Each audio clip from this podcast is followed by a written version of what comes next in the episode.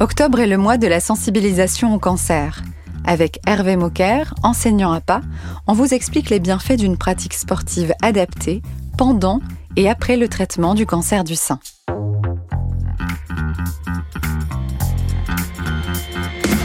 Vous avez une question? On a la réponse. Vous écoutez Conseil Sport, le podcast bien-être, santé, nutrition de Decathlon. Bonjour Hervé.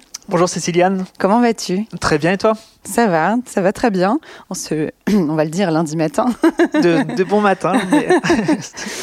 tu nous accueilles ici dans ma salle de sport du centre Oscar Lambré à Lille. Qu'est-ce qu'on fait là? Alors euh, ici c'est une salle dédiée aux patients du centre Oscar Lambré. Donc euh, notre but étant de réhabiliter le patient à l'effort pendant les traitements et après les traitements, euh, afin qu'il se sente le mieux possible pendant ces phases de traitement.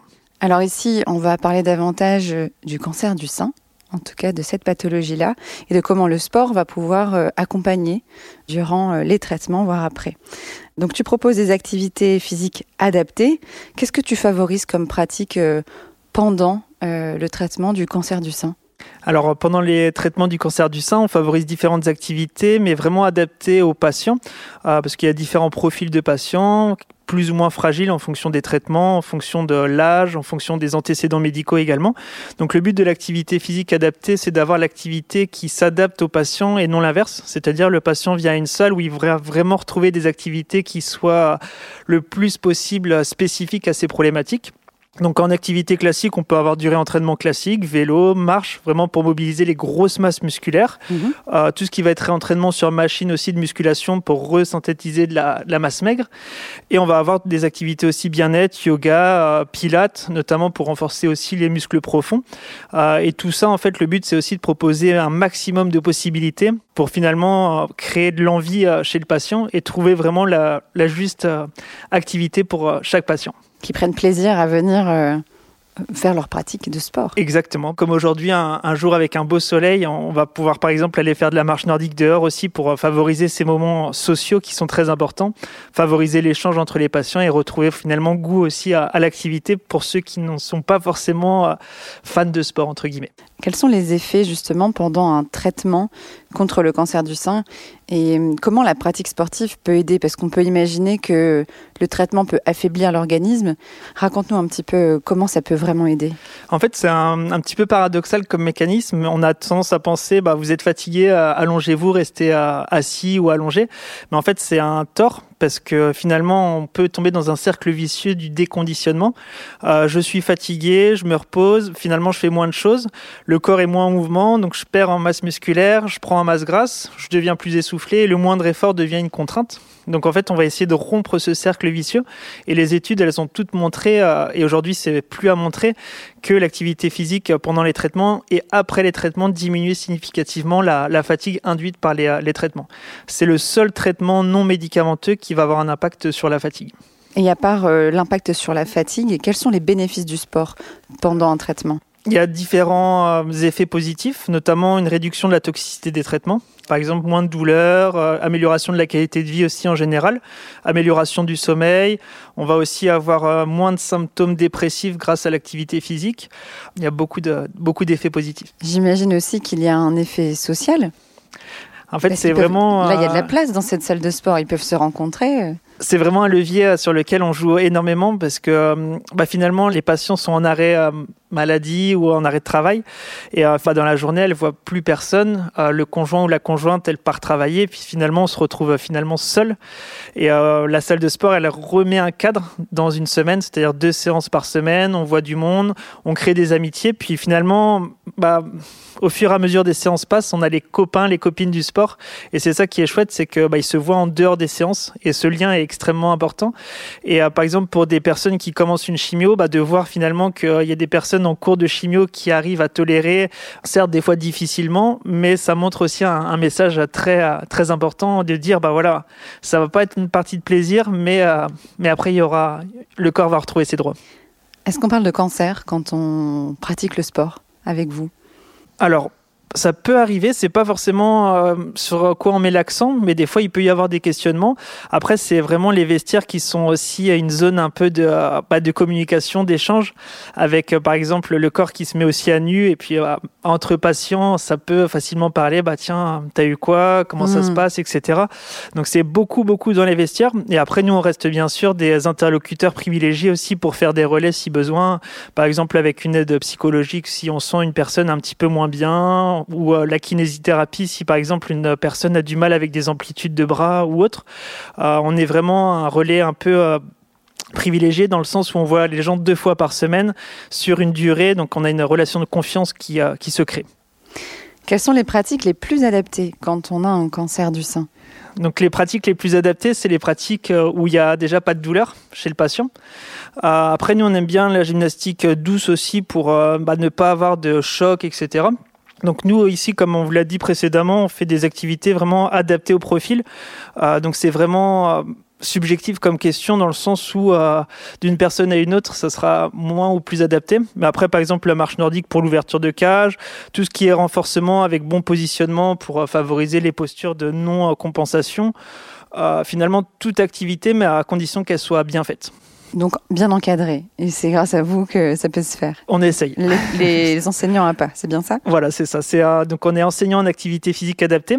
On a un master euh, du coup en STAPS euh, avec une spécification justement sur le cancer et, et les effets indésirables, etc. Et tout ce qui a. on a, fait un, on a fait un épisode justement avec Maxime qui explique ce métier. Donc, il y a possibilité de retrouver si on veut en, en savoir davantage sur ce métier-là, enseignant à pas.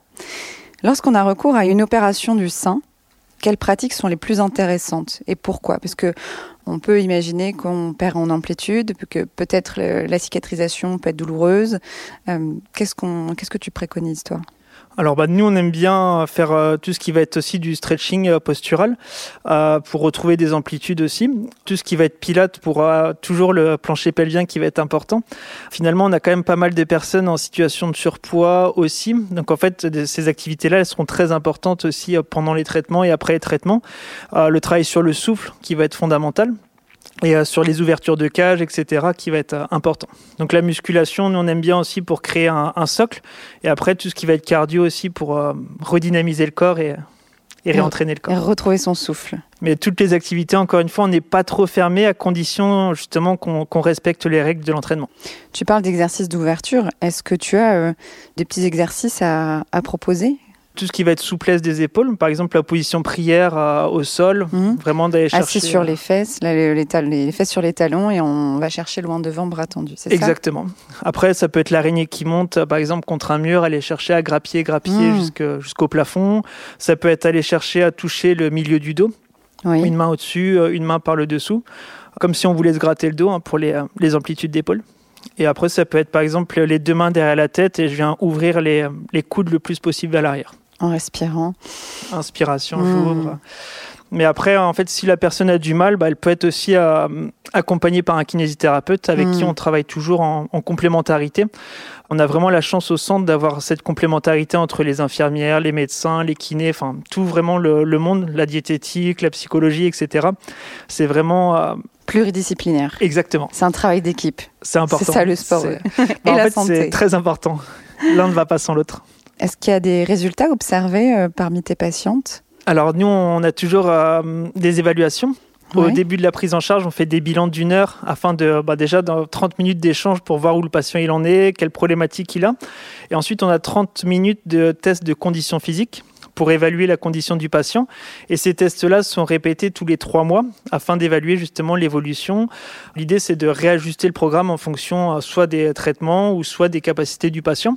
Donc nous, on a constaté une baisse significative de la fatigue, euh, une baisse des douleurs aussi, notamment sur les douleurs hormonales liées à l'hormonothérapie. On, a vraiment constaté des baisses importantes et une amélioration globale des tests de conditions physiques. Donc notamment par exemple sur l'endurance des quadriceps, sur les cuisses, on voit vraiment que ça s'est amélioré. Tout ce qui va être test cardio-respiratoire se sont nettement améliorés. Donc on va avoir une augmentation des périmètres de marche. Donc le patient peut faire plus de marche plus longtemps et à une allure plus importante. Donc ça, c'est vraiment très très bon parce que finalement, c'est la qualité de vie au quotidien. Le patient, il pouvait peut-être plus aller acheter son pain à pied parce que c'était à 30 minutes. Maintenant, il peut le faire. Donc on, favorise la, qualité de vie.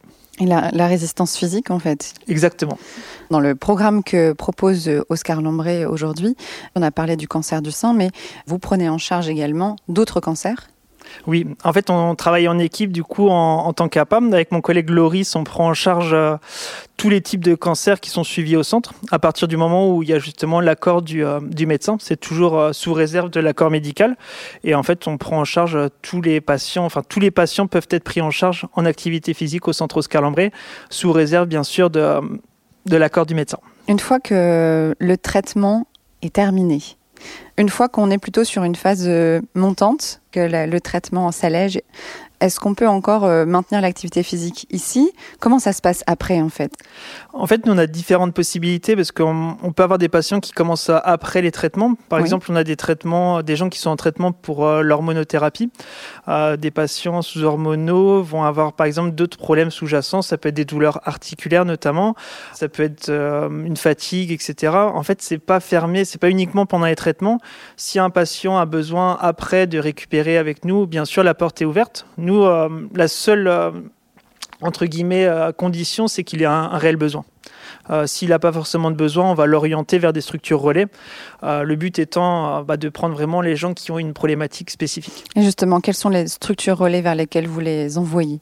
Alors donc en fait on a différentes structures relais en fonction encore une fois de la condition du patient. Mhm. On peut avoir des structures relais spécifiques au cancer, euh, par exemple des structures comme les espaces ressources cancer, comme les associations spécifiques pour, euh, pour l'APA, euh, qu'on retrouve en région, etc. et après, on peut avoir les fédérations classiques pour vraiment, par exemple, de la gym douce, de la marche nordique, pourquoi pas du pilate, en fait. mais encore une fois, c'est selon la condition des patients. Donc, en fin de prise en charge, on les évalue pour les orienter au mieux vers une structure qui leur corresponde le mieux. Alors ici, on est dans un centre Unicancer. Qu'est-ce que tu appelles d'ailleurs justement Unicancer? Donc c'est un réseau national de centres de lutte contre le cancer. D'accord? Est-ce qu'il y en a plusieurs en France? Est-ce que ceux qui nous écoutent euh, et celles qui nous écoutent, peut-être qu'elles se disent ah mais c'est trop bien s'il y a ça qui existe. Moi, je, veux être suivie par euh, des, enseignants à pas. Je veux pouvoir poursuivre le sport où on peut trouver ce, genre de programme? Donc en fait, il y en a dans, enfin, vraiment partout sur le réseau national en, France. Le but de ces structures, c'est que justement, on va avoir du soin de support aussi pour les patients et l'activité physique est aussi présente dans les autres euh, centres euh, unicancer de France. Donc il ne faut pas hésiter à, vous rapprocher euh, du centre dans lequel vous faites partie pour justement voir s'il y a une possibilité de, de, prise en charge en activité physique adaptée. Est-ce qu'il existe un site internet sur lequel on peut retrouver toutes ces structures? En tout cas, euh, là, je suis euh, dans une autre région, je suis pas à Lille et je veux absolument en bénéficier. Donc sur le site Unicancer, vous pourrez retrouver les, euh, les centres justement qui proposent. Et après, selon chaque centre, vous pouvez avoir un site internet. sur chaque centre, on retrouve. Privé. Enfin, Chacun a son, a son petit site. Très bien, je mettrai ça en, en description. Est-ce que tu as un dernier message?